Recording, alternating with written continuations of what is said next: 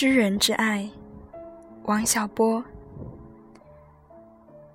我和你分别以后，才明白，原来我对你爱恋的过程，全是在分别中完成的。就是说，每一次见面之后，你给我的印象，都是我在余下的日子里，用我这愚笨的头脑里可能想到的一切称呼，来呼唤你。比方说，这一次我就老想到“爱，爱和”。你不要见怪，爱就是你呀。你不在我眼前时，我面前就好像是一个雾沉沉、阴暗的海。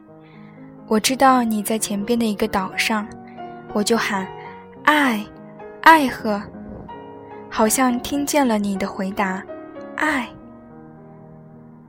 以前骑士们在交战之前要呼喊自己的战壕，我既然是愁容骑士，哪能没有战壕呢？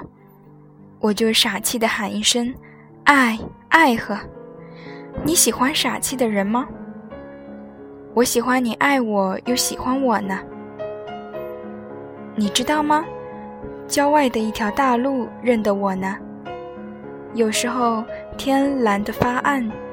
天上的云彩白的，好像一个凸出来的拳头。那时候，这条路上就走来一个虎头虎脑、傻乎乎的孩子。他长得就像我给你那张相片上一样。后来又走过来一个又黑又瘦的少年。后来又走过来一个又高又瘦又丑的家伙，涣散的要命，出奇的喜欢幻想。后来。再过几十年，他就永远不会走上这条路了。你喜欢他的故事吗？王小波，一九七八年。